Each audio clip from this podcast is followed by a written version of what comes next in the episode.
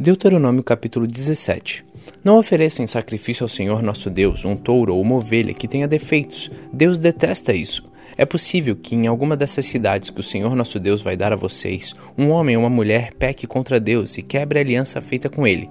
Isto é, adore outros deuses, o sol ou a lua ou as estrelas, desobedecendo assim a lei de Deus. Se souberem que alguém está fazendo isso, examine o caso com todo cuidado. Se ficar provado que de fato foi cometido o pecado tão grave no meio do povo de Israel, levem a pessoa culpada, seja homem ou mulher, para fora da cidade e a matem a pedradas. Mas é preciso haver pelo menos duas testemunhas para que uma pessoa seja condenada à morte. Ninguém pode ser morto se houver somente uma testemunha. As testemunhas serão as primeiras a jogarem pedras no condenado. Depois, todos os outros devem atirar pedras também. Matem essa pessoa e assim tirarão o mal do meio do povo. Pode acontecer que numa cidade apareça um caso tão difícil que o juiz do lugar não possa resolvê-lo. Pode ser um caso de assassinato, ou questão de propriedade, ou caso de violência, ou outra questão qualquer. Quando isso acontecer, vão até o lugar escolhido por Deus, o Senhor, para nele ser adorado, e apresentem o caso aos sacerdotes levitas e ao juiz que estiver resolvendo as questões naquele tempo. Eles julgarão o caso e darão a sua decisão. Vocês farão tudo o que eles mandarem, obedecendo a todas as suas instruções. Aceite a decisão deles, sigam as suas instruções e cumpram rigorosamente a ordem que eles derem.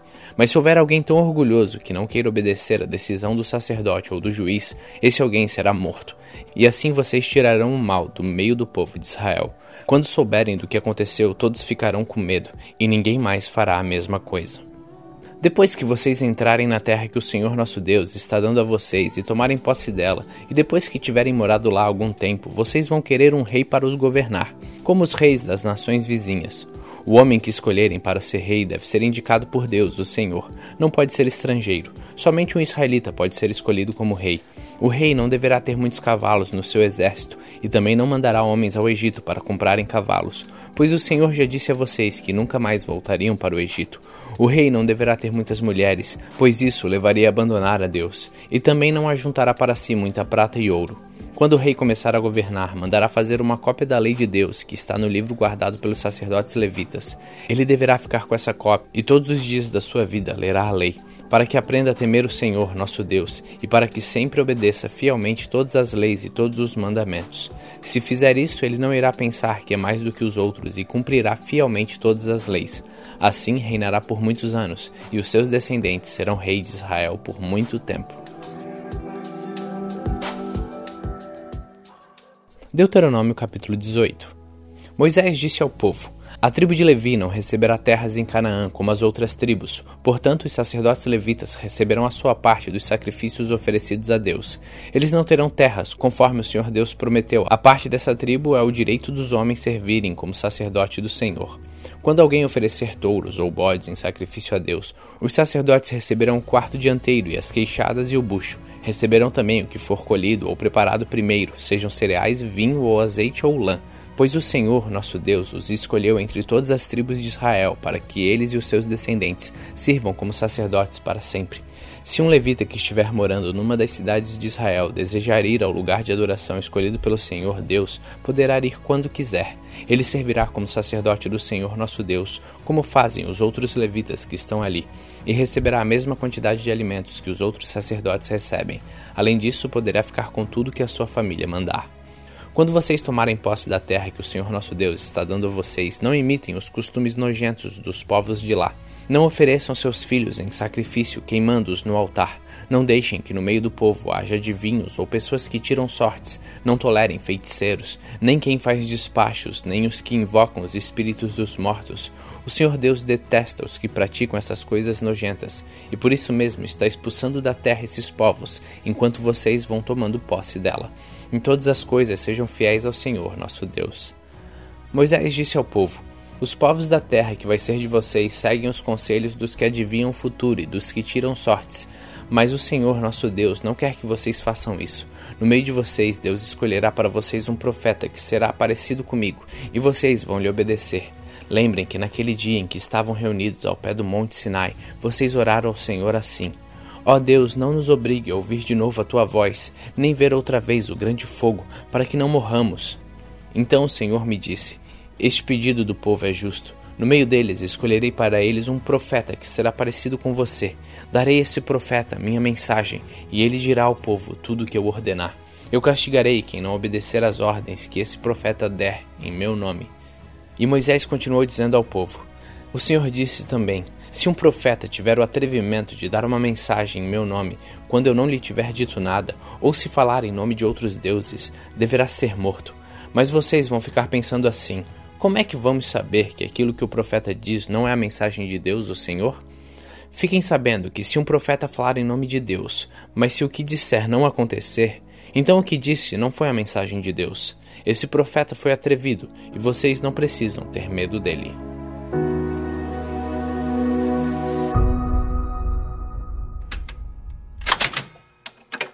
Salmos capítulo 88 Ó Senhor Deus e Salvador, dia e noite na tua presença eu clamo a ti. Ouve a minha oração, escuta o meu grito pedindo socorro, pois as aflições que caíram sobre mim são tantas que já estou perto da morte. Sou como aqueles que estão para morrer, já perdi todas as minhas forças, estou abandonado no meio dos mortos. Sou como os soldados mortos jogados nas covas, sou como aqueles que foram completamente esquecidos por ti e que não têm mais a sua proteção. Tu me tirastes no mundo dos mortos, lá no fundo, na escuridão. A tua ira pesa sobre mim e as tuas ondas me esmagam. Tu fizeste com que os meus amigos me abandonassem e olhassem com nojo para mim. Sou como preso que não pode escapar. Tenho sofrido tanto que já quase não enxergo. Ó Senhor Deus, dia após dia eu te chamo e levanto as mãos em oração. Será que fazes milagres em favor dos mortos? Será que eles se levantam e te louvam? Será que no mundo dos mortos se fala do teu amor? Será que naquele lugar de destruição se fala da tua fidelidade? Será que naquela escuridão são vistos os teus milagres? Será que na terra do esquecimento se pode ver a tua fidelidade? Ó Senhor Deus, eu te chamo pedindo ajuda. Todas as manhãs eu oro a ti. Por que me rejeitas, ó Senhor? Por que te escondes de mim? Desde moço tenho sofrido e estado perto da morte, e ando esgotado com o peso dos teus castigos. A tua ira e o teu furor caem sobre mim, e os teus ataques terríveis acabam comigo. O dia todo eles me cercam como uma enchente, eles me rodeiam por todos os lados. Tu fizeste com que os meus queridos e os meus vizinhos me abandonassem, e agora tenho uma companhia, a escuridão.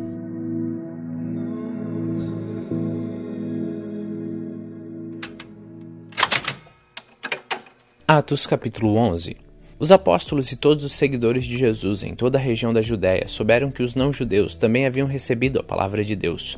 Quando Pedro voltou para Jerusalém, aqueles que queriam que os não-judeus fossem circuncidados o criticaram, dizendo: Você ficou hospedado na casa de homens que não são circuncidados e até tomou refeições com eles. Então Pedro deu um relatório completo de tudo o que havia acontecido desde o começo. Ele disse: Eu estava na cidade de Jope e lá, enquanto estava orando, tive uma visão. Vi uma coisa parecida com um grande lençol que baixou do céu, amarrado pelas quatro pontas, e parou perto de mim. Eu olhei para dentro daquilo com atenção e vi animais domésticos, animais selvagens, animais que se arrastam pelo chão e aves. Depois ouvi uma voz que me dizia: Pedro, levante-se, mate e coma. Eu respondi: Isso não, senhor, eu nunca comi coisa nenhuma que a lei considera sujo ou impuro. Então a voz falou de novo do céu: Não chame de impuro aquilo que Deus purificou.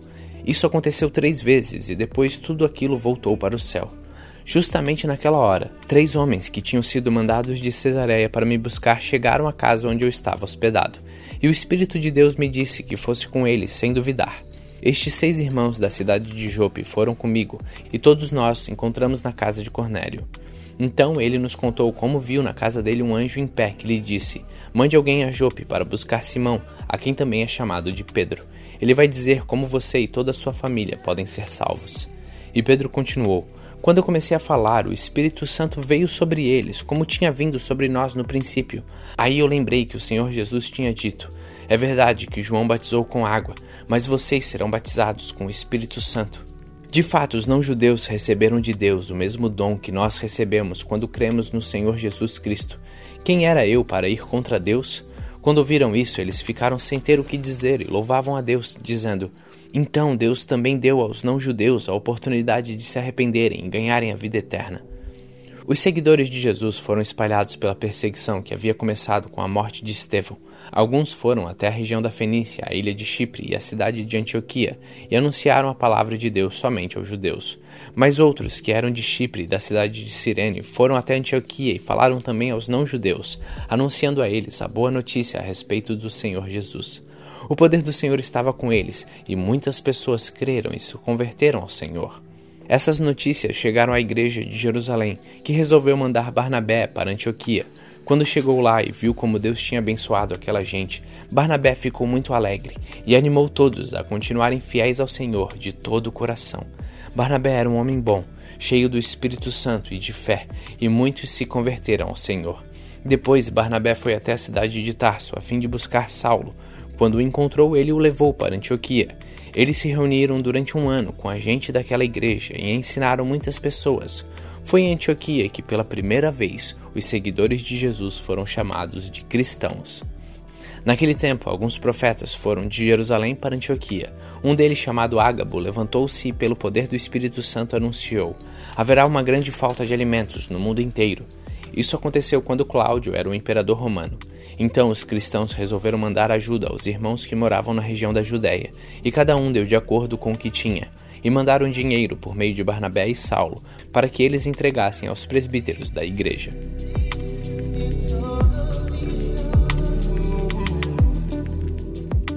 Atos capítulo 12 Por essa época o rei Herodes começou a perseguir algumas pessoas da igreja. Ele mandou matar a espada Tiago, irmão de João, quando viu que isso agradou aos judeus, mandou também prender Pedro. Isso aconteceu durante a festa de pães sem fermento. Depois que prendeu Pedro, Herodes o colocou na cadeia e pôs quatro grupos de soldados, com quatro em cada grupo, para guardá-lo. É que Herodes queria apresentá-lo ao povo depois do dia da Páscoa, e assim Pedro estava preso e era vigiado pelos guardas, mas a igreja continuava a orar com fervor por ele. Na noite antes do dia em que Herodes ia apresentá-lo ao povo, Pedro estava dormindo, preso com duas correntes entre dois soldados, e havia guardas de vigia no portão da cadeia. De repente apareceu um anjo do Senhor, uma luz brilhou dentro da cela, e o anjo tocou no ombro de Pedro, acordou-o e disse: Levante-se depressa. Então as correntes caíram das mãos dele. Aperte o cinto e amarre as sandálias, disse o anjo. E Pedro fez o que o anjo mandou. Põe a capa e venha comigo, ordenou o anjo. Pedro saiu da cadeia e foi seguindo o anjo, porém não sabia se de fato o anjo estava o libertando. Ele pensava que aquilo era uma visão. Eles passaram pelo primeiro e pelo segundo posto da guarda e chegaram ao portão de ferro que dava para a rua. O portão se abriu sozinho e eles saíram. Andaram por uma rua e de repente o anjo foi embora. Então Pedro compreendeu o que estava acontecendo e disse: Agora sei que de fato o Senhor mandou um anjo e me livrou do poder de Herodes e de tudo que os judeus tinham a intenção de me fazer. Quando Pedro entendeu o que havia acontecido, foi para a casa de Maria, a mãe de João Marcos. Muitas pessoas estavam reunidas ali orando. Ele bateu a porta da frente, e a empregada, que se chamava Rode, foi ver quem era. Quando reconheceu a voz de Pedro, ficou tão contente que, em vez de abrir a porta, voltou correndo para contar que Pedro estava lá fora. Então eles disseram: Você está maluca. Porém, ela insistiu que era verdade. Aí eles disseram: É o anjo dele. Enquanto isso, Pedro continuava batendo. Finalmente, eles abriram a porta e, quando viram que era Pedro mesmo, ficaram muito assustados. Ele fez um sinal com a mão para que ficassem quietos e contou como o Senhor o tinha tirado da prisão. Contem isso a Tiago e aos outros irmãos, disse ele. Em seguida, saiu dali e foi para outro lugar. Quando amanheceu, houve uma grande confusão entre os soldados, pois eles não sabiam o que tinha acontecido com Pedro. Herodes mandou que procurassem, mas não o acharam. Então, depois de fazer perguntas aos guardas, mandou matá-los. Depois disso, Herodes saiu da região da Judéia e ficou algum tempo na cidade de Cesareia. O rei Herodes estava com muita raiva dos moradores das cidades de Tiro e de Sidom. Então eles formaram um grupo e foram falar com Herodes. Primeiro conseguiram o apoio de Blasto, que era um alto funcionário do palácio. Aí pediram ao rei Herodes que fizesse as pazes com eles, pois os alimentos que a região deles recebia vinham do país do rei. Herodes marcou um dia com eles, e nesse dia vestiu a sua roupa de rei, sentou-se no trono e começou a fazer um discurso. E o povo gritava: É um Deus e não um homem que está falando. No mesmo instante, um anjo do Senhor feriu Herodes, pois ele aceitou a honra que só Deus merece, e ele morreu, comido por vermes. Então a palavra de Deus era anunciada em toda parte e ia se espalhando. Barnabé e Saulo terminaram seu trabalho e voltaram de Jerusalém, trazendo João Marcos consigo.